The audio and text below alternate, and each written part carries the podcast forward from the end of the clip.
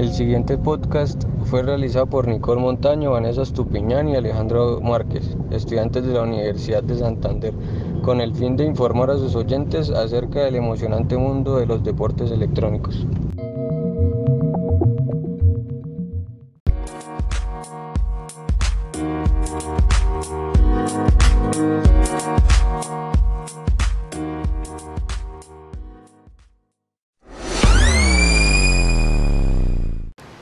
Luchar por ser el mejor es una de las premisas fundamentales de la vida.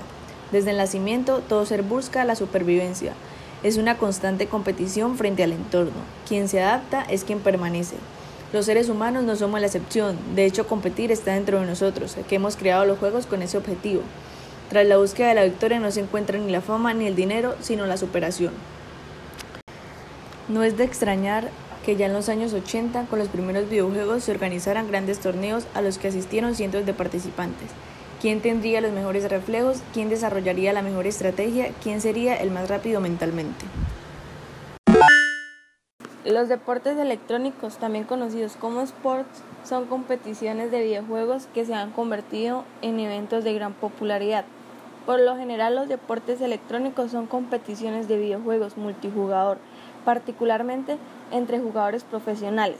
Los géneros más comunes en los videojuegos asociados a los sports son estrategia en tiempo real, disparos en primera persona y arenas de batalla multijugador en línea.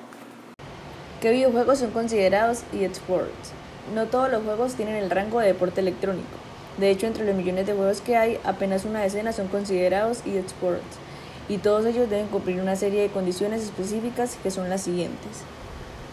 El juego permite el enfrentamiento directo entre dos o más participantes. Los jugadores compiten en igualdad de condiciones, siendo la victoria exclusivamente determinada por la habilidad de estos. Existen ligas y competiciones oficiales reguladas con reglas y formadas por equipos y jugadores profesionales. Goza de popularidad y de ser competitivo, es decir, cuenta con miles de personas jugando y medios de comunicación retransmiten las competiciones. Deben promover el afán de superación. Desde nuestro punto de vista, los deportes electrónicos cada vez van tomando más fuerza en la actualidad, captando mayormente a la juventud y más al género masculino, por lo que se conforma en donde ellos son el público principal, sin dejar a un lado las ganas de la superación. Además de esto, últimamente el género femenino también ha adoptado eh, un mayor gusto por los deportes electrónicos. No se trata de un simple movimiento deportivo, sino de una revolución que lleva afectando a los medios desde su aparición en Internet. Desde sus inicios, los eSports no han aparecido en los medios de comunicación tradicionales, no han estado presentes ni en la televisión ni en la radio, lo que explica por qué gran parte del público aún desconoce de su existencia.